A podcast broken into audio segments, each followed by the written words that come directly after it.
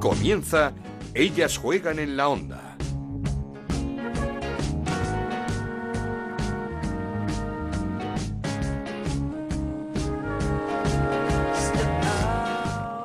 ¿Qué tal? Bienvenidos al séptimo capítulo de Ellas Juegan, el podcast de Onda Cero dedicado al fútbol femenino. Nos podéis seguir todas las semanas en la web de Onda Cero, en ondacero.es y a través de nuestro Twitter, arroba Ellas Juegan OCR. Jornada 8 en la Liga Iberdrola con dos líderes destacados, el Barça y el Atlético de Madrid, ambos con 22 puntos.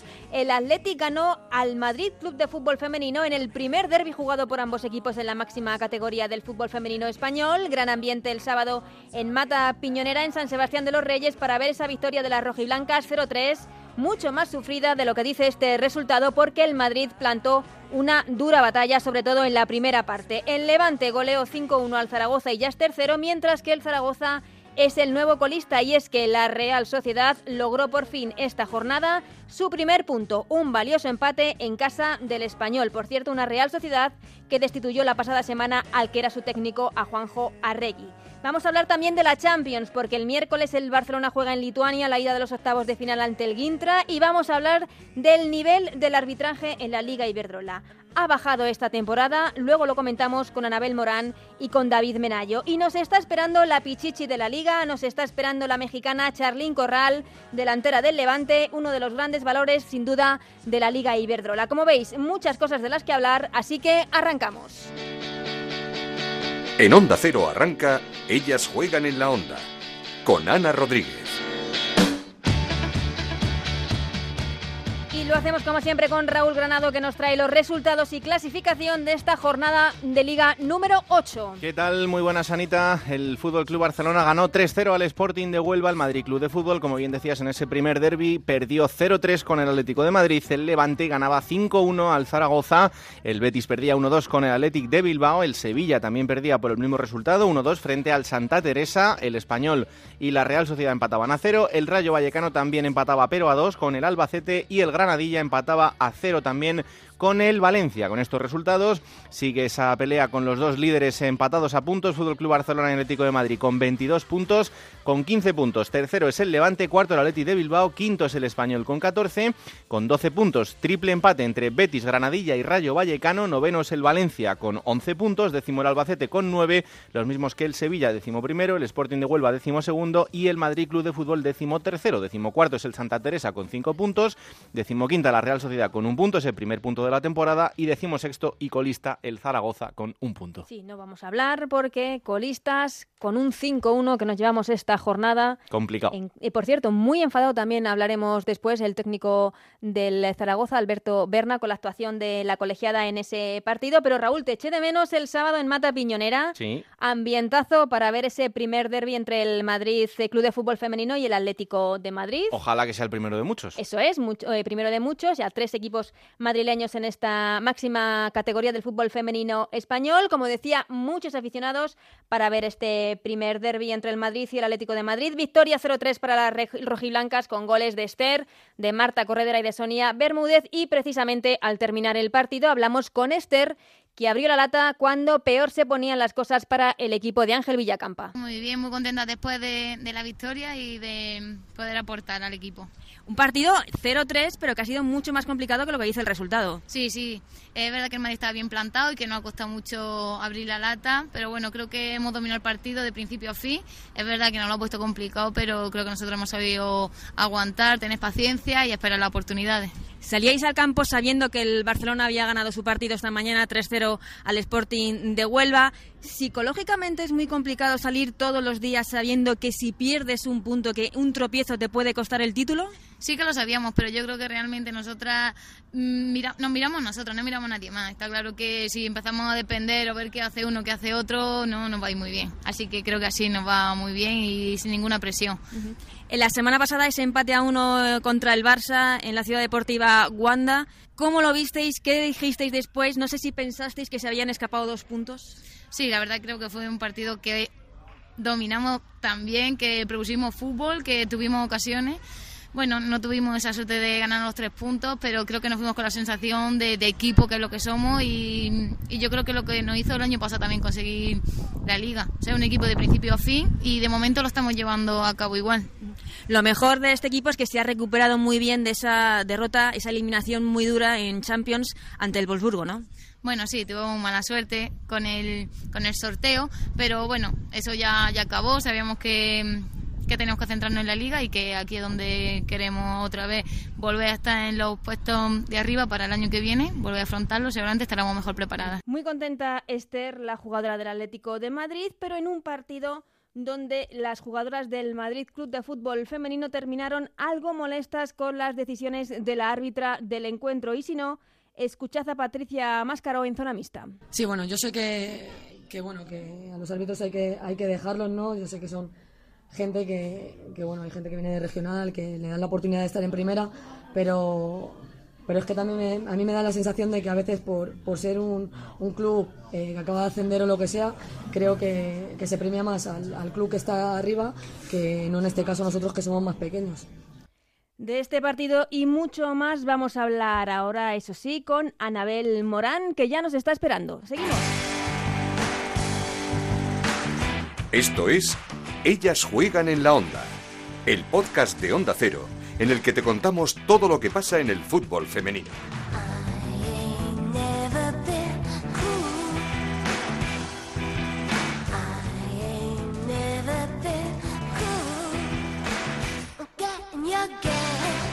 Pues sí, es el turno de analizar esta jornada número 8 de la Liga Iberdrola con Anabel Morán. ¿Qué tal, Anabel? ¿Qué tal, Ana? Muy buenas. Una jornada ma marcada por ese derby en Mata Piñonera con gran ambiente y con esa victoria muy sufrida del Atleti ante un buen Madrid. Sí, ganó el derby contra el Madrid y así sigue el pulso en lo más alto de la clasificación con el Barcelona. 22 puntos tiene cada equipo y parece que cada vez miran más lejos al resto de la tabla que lidera en este caso el español que es tercero. Ganaron por un rotundo 0-3 con goles de, de Esther, de Marta Corredera y de Sonia Bermúdez. El Atleti se fue por el partido desde el primer minuto, avisó primero la propia Sonia, después Esther también tuvo alguna ocasión. Es verdad que el Madrid tuvo oportunidades claras como un mano a mano de Jade que detuvo Lola. Estuvo pero, muy bien Lola en las que tuvo que estuvo estar. muy bien, pero sí que es verdad que se podría decir que, que el resultado es justo. Eh, sorprendió un poco a Ángel Villacampa dejando a Luzmila en el banquillo, no sé si para que descansase después de tanto partido, aunque la verdad es que Esther aprovechó bien su oportunidad. Sí, sorprendió por- porque al final Luzmila creo que está siendo la referente y la falta de juego, que quizás es lo que le falta al Atleti, pues una jugadora con esas características es impensable que no sea titular 100%, pero ahí está Esther cumpliendo como siempre y yo creo que, que Ángel ha hecho bien porque es la forma que, que de mantener a todas las jugadoras en activo y con ganas de seguir peleando el puesto. Eso Luzmila sí. también cumplió. Eso te iba a decir, salió la segunda salió, parte y... hizo una jugada de las suyas que, que dio prácticamente el gol a Sonia, se lo dejó en bandeja, las dos cumplieron, entonces bueno, creo que todo muy positivo para el Atlético de Madrid. Sí, además es que es una jugadora eh, para nada individualista porque hace jugadones pero los termina siempre con asistencias, no, no mira por, eh, por ella. Sí, es verdad, yo también estoy de acuerdo. Y siempre mira antes de busca alguna compañera que pueda acabar la jugada. Bueno, eso habla de, de la humildad que tiene Luzmila. Pues mira lo que dijo Jade, que la preguntamos después del, del partido por la jugadora de la bra- eh, jugadora brasileña. Sí, bueno, estaba deseando ver a Luzmila y es una pasada. me- o sea, eh, he conocido en mi carrera futbolística muchísimas jugadoras con muchísimo potencial, pero de esas características no había visto en mi vida algo parecido. O sea, es una pasada verla jugar, tiene una rapidez, es increíble. Alucinando Jade con Luzmila. Como nos ha dejado a todos cada jornada, ¿verdad? la verdad. Eh, el Atlético de Madrid, por cierto, ha fichado a otra jugadora brasileña, a la defensa Mónica Hitman. Eh, ¿Qué sabemos de ella, Anabel? Bueno, pues es una jugadora que tiene 30 años. Eh, al final es una jugadora muy veterana y que va a aportar mucho al Atlético de Madrid. Procede del Orlando. Es internacional absoluta como en Brasil, como digo, llega hasta el próximo mes de marzo, que es el momento en el que arranca en Estados Unidos la competición. Bueno, en su palmarés cuenta con una Copa América, unos Juegos Panamericanos.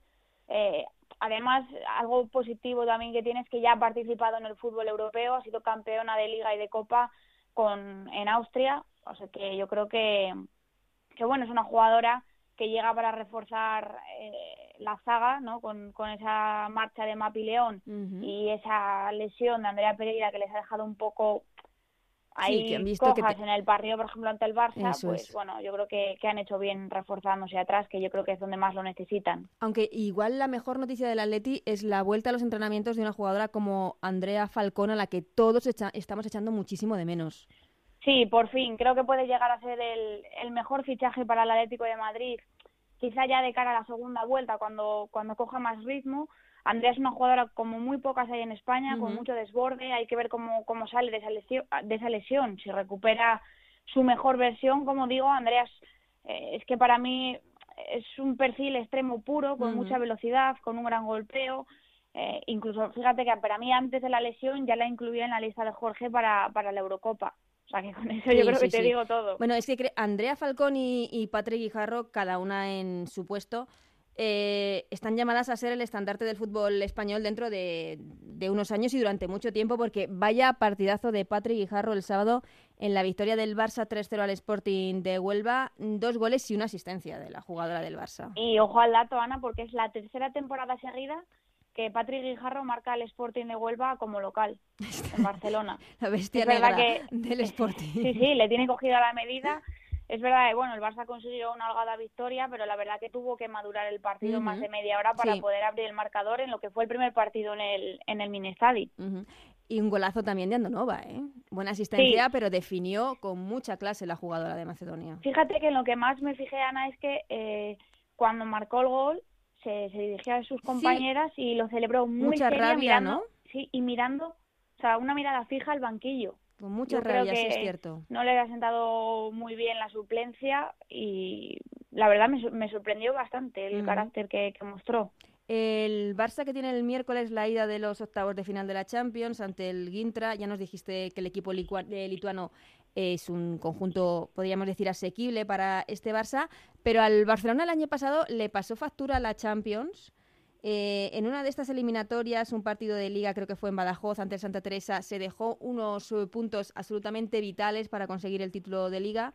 Este año el Barça ha fichado para que no le pase eso. Sí, yo creo que este año por plantilla será diferente. No creo que, que la Champions les vaya a pasar factura. Eh, la temporada pasada quizá todos los focos estaban centrados ¿no? en, en Jenny, en Alexia, y, y al final si ellas no rendían parecía que el, que el Barça no rendía. Este año la obligación ahora mismo del Barça es volver a reinar en la Liga Iberdrola. También ha hecho equipazo para, para, para superar o lo, lo que consiguieron el año pasado, que fueron unas semifinales de la Champions, pero yo creo que ganar la Champions tiene sus pasos, no es tan fácil, hay que ir poco a poco y el Barcelona va con una proyección ascendente, pero lo que no sería un fracaso sería no ganar la liga. Te pregunto por tres equipos. El Levante, que ya es tercero junto con el Español, empieza a coger velocidad de crucero. Y Zaragoza y Real Sociedad. La Real Sociedad eh, destituyó a su entrenador, a Regui, consiguió el primer punto de la temporada en casa del Español, precisamente, y convierte al Zaragoza en colista. Sufrió otra goleada 5-1 ante el Levante. Sí, el Levante otra vez goleada 5-1 al Zaragoza con dos protagonistas, Charlyn Corral, otra vez Charlyn Corral, o sea, cada jornada es protagonista en el Luego Levante. vamos a hablar con ella. Está tirando del carro como, como ninguna y Jessica Alba Silva, perdón, que también marcó otro doblete. Eh, en la Real se tomaron decisiones Sí. y, y algo ha cambiado la cosa, ¿no? Estreno en el banquillo de Gorka Álvarez con un empate. Eh, no es un empate como si nada, es un empate ante el español que, que va tercero, Sí, sí, que lo está haciendo muy bien. que, que yo creo que a lo mejor van a ser más que tres, más que tres puntos, también un poco de, de moral para la, para la plantilla, así que hay que ver cómo va evolucionando la Real, que, que ojalá sea para bien. Ujú. Vamos con las notas ya de la jornada. Anabel, la crack de esta jornada número 8 en la Liga Iberdrola. Yo diría que, que la crack ha sido Patrick Patri. Guijarro.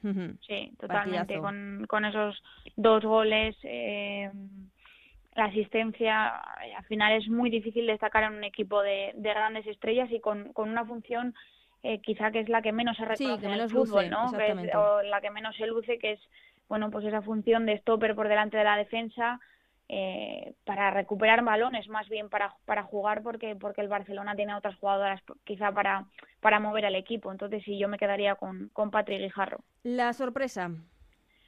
La sorpresa, yo diría Elena de Toro, que tuvo un penalti para, para salvar al Albacete en una derrota ante el Rayo. Bueno, Estefa, que, que anotó un doblete en la victoria de, del Santa Teresa.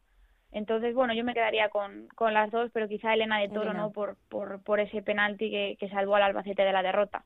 ¿Y necesita mejorar esta semana? Eh, bueno, eh, por no decir a lo mejor eh, lo que venimos diciendo las, las semanas pasadas con, con Zaragoza y Real, eh, yo creo que a lo mejor podríamos decir el, el, el Valencia, porque es, es un sí, equipo... Está un poco atrás en la tabla, le estamos viendo un poco eh, atrás. Es que es un equipo que, que deja a veces una sensación agridulce, ¿no? Porque gana, pierde, gana, empata, eh, le ves que planta cara al Barcelona, al Atlético de Madrid, al Atlético de Bilbao, que a pesar de las derrotas, pero está ahí, les planta cara, y, pero luego le ves que, que se deja puntos a lo mejor con equipos a priori inferiores, uh -huh. y esa al final es la distancia que, que separa a los dos de arriba de, del resto de la tabla. Eso es. -huh. O quizá eh, el Valencia tiene plantilla, yo creo perfectamente, para estar tercero o cuarto, y, y yo creo que, que ahí está la, la diferencia. Pues estas son las notas de la jornada. No te vayas, Anabel, que quiero preguntarte por el arbitraje, por eh, la polémica que está surgiendo durante estas jornadas, este nuevo arbitraje de la Liga Iberdrola.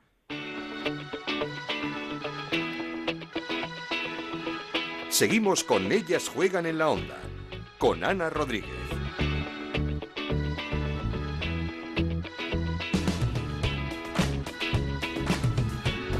Antes de preguntarte, Anabel, vamos a escuchar las declaraciones de dos, de dos, técnicos, de dos entrenadores de la Liga Iberdrola la pasada jornada. Son Núñez del Madrid y Berna del Zaragoza.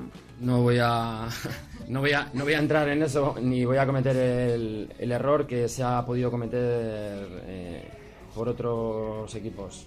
Yo entiendo que esto es así, eh, se está evolucionando. Yo creo que tanto el fútbol femenino, jugadoras, equipo, en sí todo como, como el tema del arbitraje. Hay que darle eh, su tiempo, que me enfade. Yo creo que tengo derecho a enfadarme, como yo creo que todo el mundo se puede enfadar, pero bueno, no faltando el respeto y manteniendo las formas. Pero que es duro, es duro, está claro. Creo que nos tenemos que sentir hoy muy maltratados por parte de, unas chicas eh, que creo que les ha venido muy grande el partido eh, de femenino y, no han sabido llevarlo ni desde el principio hasta el final. ¿no? Al final es una pena porque nos jugamos todos mucho y, creo sinceramente que, el nivel del arbitraje este año es, es de territorial y, esto convierte en una liga lógicamente muy desigual y, muy, muy, muy diferencial en, en, en comparación con la temporada pasada. El nivel del arbitraje es de territorial. Anabel, ¿ha bajado este año el nivel del arbitraje en la Liga Iberdrola?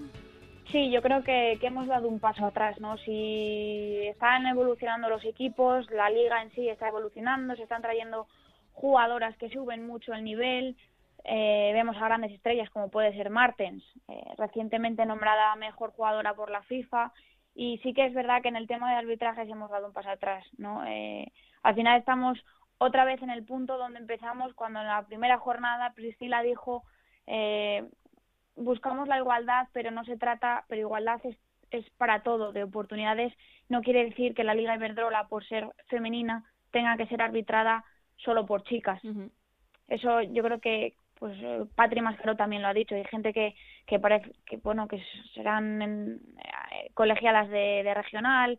Eh, al final hay que entender eh, los enfados de los entrenadores porque el nivel ha bajado mucho y, y a lo mejor puede perjudicar, puede, puede decidir ligas, puede decidir descensos. Uh -huh. Ahora estamos ahí en, en el inicio de la liga, de no, no, como que no nos importa mucho ese tema, pero es que si estuviéramos hablando a lo mejor de la jornada ya de las, de las últimas, pues vamos a ver cómo, cómo se desenvuelven, donde va a haber partidos con, con más tensión, equipos que se están jugando el descenso y que ahí la tensión está a viva, no sé cómo decirlo. Sí, que se están jugando entonces, mucho y... Se están jugando mucho, entonces yo creo que, que se ha cometido un grave error con designando a, a, a que la Liga Iberdrola esté arbitrada solo por, por mujeres, por...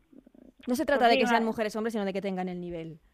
Claro, eso es, no, no se podría decir mejor. Entonces, yo creo que esto va a ser todos los días, todas las jornadas. Eh, volverán a hablar de los, de los árbitros y yo creo que es lo que hay que evitar, que se convierta en, en un sinfín de, de, justificarnos de los partidos por, por este, en este caso por las colegiadas.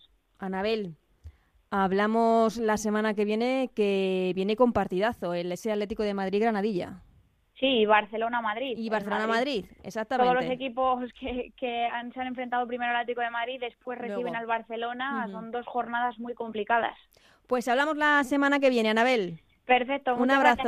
Un abrazo. David Menayo, compañero del diario Marca, ¿qué tal? Muchas gracias por estar eh, de nuevo aquí en Ellas Juegan. Un placer, como siempre, para mí. ¿Cómo estás viendo tú el eh, arbitraje esta temporada en Liga Iberdrola? Porque vamos preguntando a entrenadores, a jugadoras y muchos de ellos es el caso de que no voy a hablar, no voy a cometer el error que cometieron mis compañeros, pero todo el mundo lo está viendo. ¿Qué es lo que estamos viendo? Bueno, yo creo que estamos viendo que ha perdido calidad respecto a la temporada pasada, donde creo que sí que primó ese aspecto de élite que tiene la Liga Iberdrola en cuanto a fútbol femenino, para primar un proyecto que yo creo que está bien parido, pero que debería haber sido a más a largo plazo. Yo personalmente creo en, la igualdad eh, basada en la equidad eh, y no en la paridad, es decir, que no, no creo en las cuotas, sino que creo en, en los méritos y creo que 20 árbitras eh, no había para arbitrar en la élite del fútbol femenino. Sí que había, pues, quizá la mitad eh, podían haber arbitrado, pero sí que creo que es un, un poco, eh, no voy a decir sectario, pero que sí cierra las puertas a, a, esos árbitros que sí podían arbitrar en la élite y que no lo están haciendo. Creo que al final las perjudicadas son las jugadoras y la calidad del producto que es el Campeonato Nacional de Liga. Sí, es que da la sensación de que muchas de estas árbitras eh, tienen muy poca experiencia y que están haciendo el rodaje directamente en, en la máxima categoría del fútbol femenino español. Efectivamente, hay gente muy joven, gente que lleva poco tiempo arbitrando, que estoy segurísimo de que lo hacen con la mejor de las intenciones, pero es que estamos hablando de la élite del fútbol femenino, estamos hablando de, de una liga Iberdrola que, tiene que ser referente a nivel nacional y, por qué no, a nivel europeo. Y creo que eh, en ciertos partidos se puede manchar o se puede eh, un poco ensuciar la, la, competición por determinados fallos que, que son humanos, evidentemente, que son árbitras, son personas, pero que yo creo que con la experiencia ganarían y, no tendrían. Entonces, al final, las perjudicadas eh, finalmente son las jugadoras y, por tanto, la competición. Sí, no estamos hablando de, fallos puntuales, de un fuera de juego, de una falta, de un penalti. No, no, no nos referimos a fallos puntuales, sino así que eh, se observa, pues eso, como se dice, e-, esa falta de experiencia, esa falta de horas de arbitraje dentro de un campo de fútbol. Sí, hemos visto, por ejemplo, esta temporada, creo recordar, eh, pitar eh, tiempo a una portera en un partido en el que igual ha habido cinco o seis situaciones similares y no se ha pitado. Eh, partidos que se pueden ir un poco con tensión y estamos a principio de liga cuando estemos jugándonos las habichuelas seguramente se requerirá un poco más de experiencia un poco más de, saber estar yo estoy seguro de, comité de árbitros eh, vamos soy consciente de que se está haciendo un seguimiento una evaluación y que al final pues eh, cada uno tendrá o ocupará el el lugar que corresponde. También soy consciente de que esto ayuda a que haya cada vez más árbitras y que las licencias se aumenten, pero se está jugando un poco con el producto que hay que mostrar, ¿no? Con, la élite. Yo creo que, como digo, es un proyecto que ha pasado de un año a otro demasiado rápido. Yo creo que quizá era un proyecto para hacerlo a, largo o a medio plazo, tres, cuatro años, y colocar a, un grupo de élite eh, liderando, eh, pues eso, el el, arbitraje de, la Liga Iberdrola. Sí, porque eh, da un poco de pena que un producto como la Liga Iberdrola, tan cuidado por parte de todos, desde todos los estamentos, pues al final tenga este tipo de, como dices tú, de falta de calidad en el arbitraje y, y, da la sensación de, de, por un pelín de precipitación a la hora de abordar un proyecto que evidentemente es muy positivo y muy bonito, pero como dices tú, que debería haber tenido un mayor recorrido, quizás. Sí, y sobre todo comunicación. Yo creo que el Comité Técnico de Árbitros junto a la Federación ha ido por un lado, la Liga va por otro y los clubes van por otro. Y al final, si se hubieran reunido eh, y hubieran preguntado qué se necesita, seguro que, hubiera voces autorizadas que, hubieran hablado y hubieran plasmado encima de la mesa otro proyecto o el mismo, pero como decimos, con, con caminos diferentes. Yo creo sí que ha habido precipitación y, creo que la liga eh, y todo su entorno o el fútbol femenino español está creciendo en muchos aspectos, en algunos a pasos agigantados, en otros a pequeños plazos, pero en el caso del arbitraje hemos dado, hemos reculado un poquito para atrás, por lo menos a nivel de, calidad. Yo creo que el proyecto es un buen proyecto, está bien parido, pero como digo, creo que se ha precipitado y, la, y la criatura ha salido prematura. Pues David Menayo, compañero del diario Marca, muchísimas gracias eh, por darnos tu opinión y nada, esperamos oírte algún día más aquí en Ellas Juegan. Cuando queráis, un saludo Ana. Un abrazo.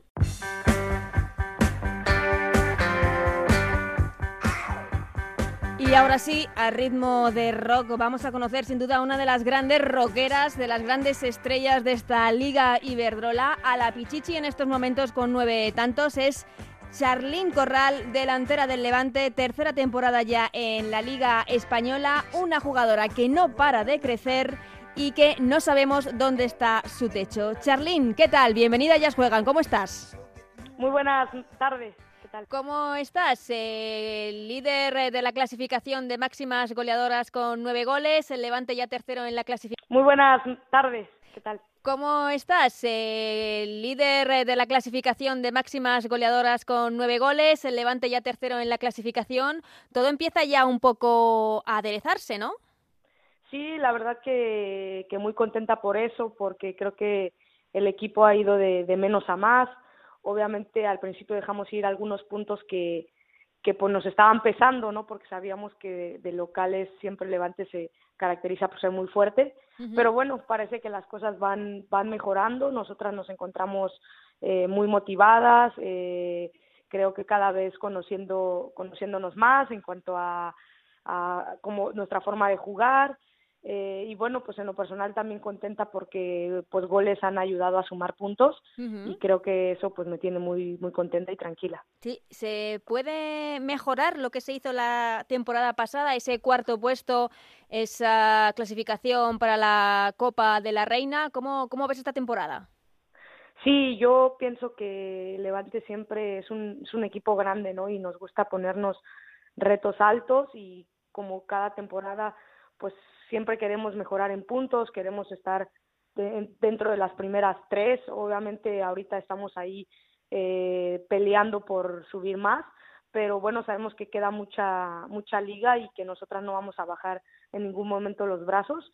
Y yo creo que Levante es un equipo que, que a cualquier eh, rival complica, ¿no? Y, creo que eso lo, tenemos en la cabeza, que a seguir sumando, no podemos dejar ir puntos y sin duda pues a pelear a, a pelearle a los, a los grandes. A los grandes, a Barça y Atlético de Madrid, que no sé si los ves un poco como, como que, se puede estar con ellos, que se puede competir con ellos esta temporada porque se han reforzado muy bien este verano.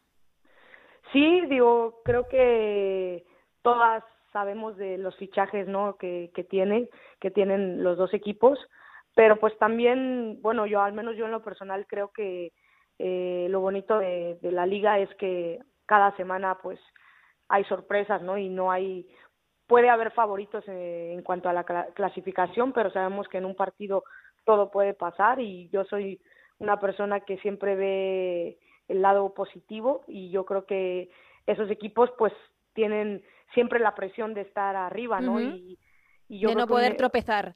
Exactamente, y eso pues se puede reinvertir en este aspecto, en este caso pues nosotras eh, yo creo que venir de menos a más pues eh, sin duda es importante para, para seguir sumando, pero pues siempre pensando que podemos competirle a quien sea. Sí, hablabas del gran momento personal que estás viviendo, dos goles en la última jornada en esa victoria del Levante 5-1 ante el Zaragoza, estás en, el, en, la primera posición en el puesto del Pichichi de máximas goleadoras esta temporada en la Liga Iberdrola. ¿Estás en tu mejor momento o cada día se espera más de Charlyn? No, no, no sabemos dónde está tu techo.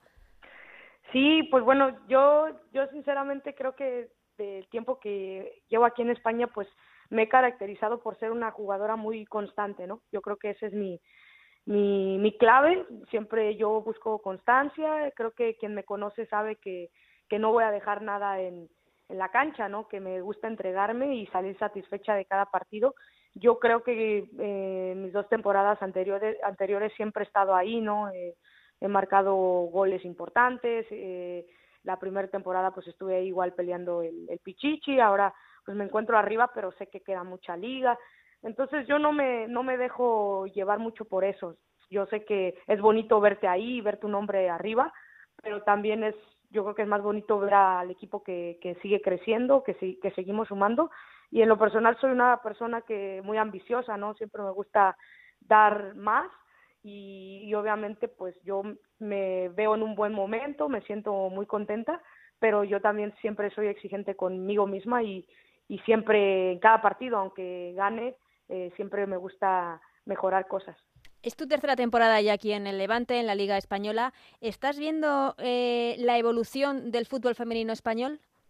Sí, sí, la verdad yo, bueno, me siento muy contenta y afortunada de, de estar aquí porque de hace dos años que llegué ahora he visto un crecimiento pues muy grande, ¿no? En, en todos los aspectos, en, en cuanto a equipos, en cuanto a patrocinios, eh, la gente que asiste a los estadios, que se habla cada vez más de fútbol femenino y eso pues sin duda es, es orgullo, ¿no? Estar aquí en una liga que, que está creciendo cada vez más.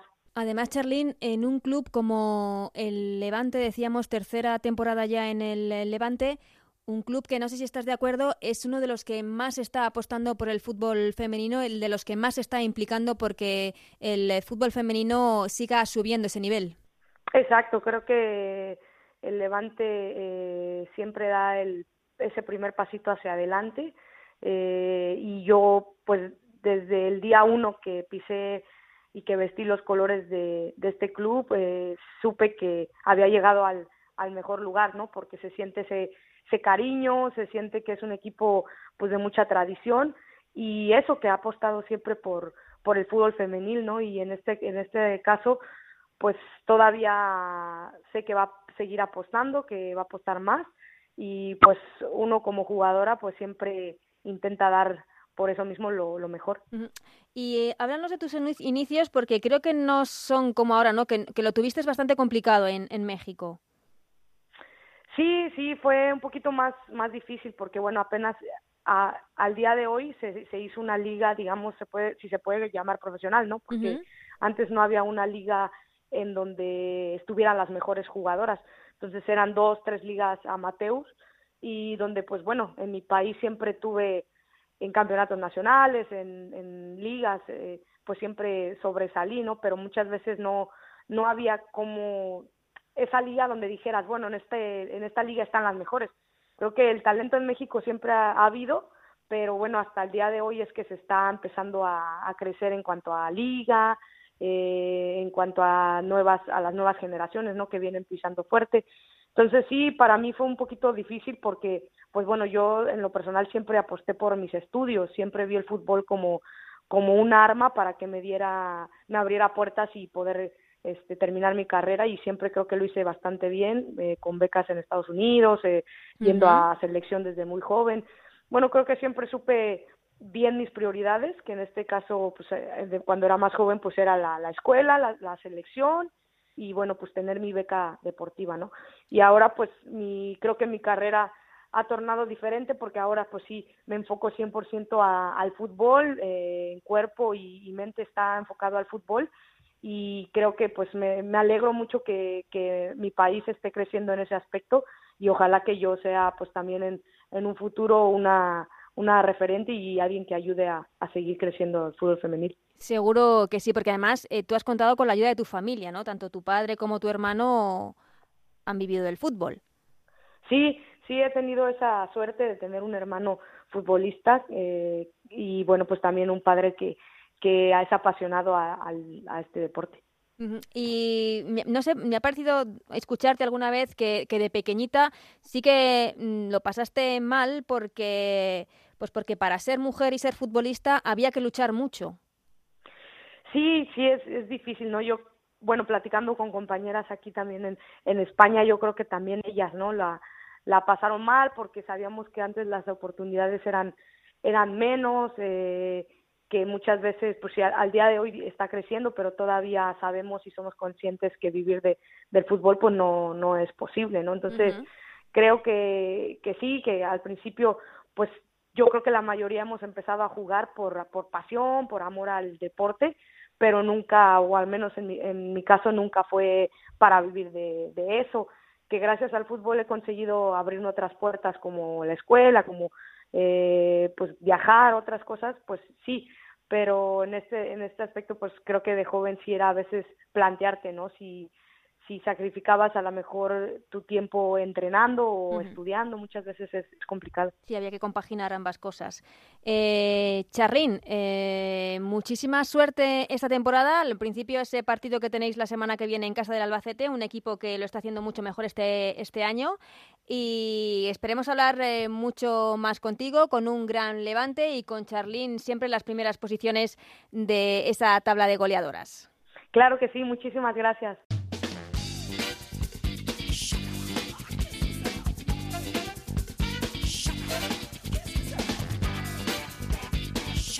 Y hasta aquí este capítulo 7 de ellas. Juegan, como siempre, muchas gracias a Raúl Granado, Alberto Fernández, Gonzalo Palafox, Anabel Morán, David Menayo, Sandro Arrufat y Nacho García a los mandos de la nave. Volvemos la semana que viene con mucho más fútbol femenino. Adiós.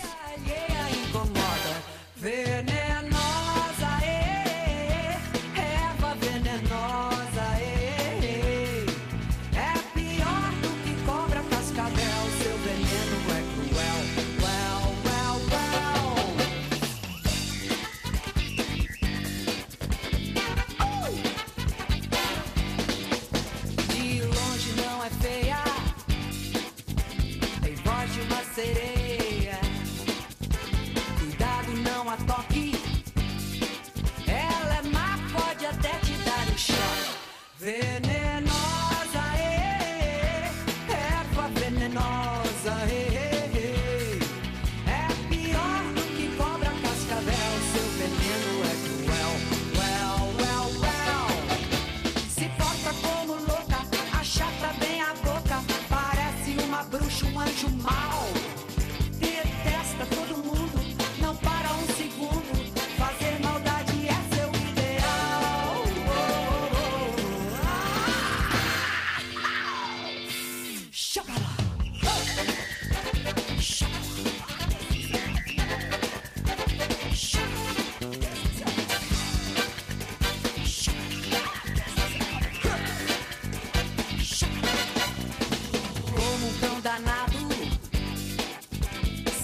grito é abafado.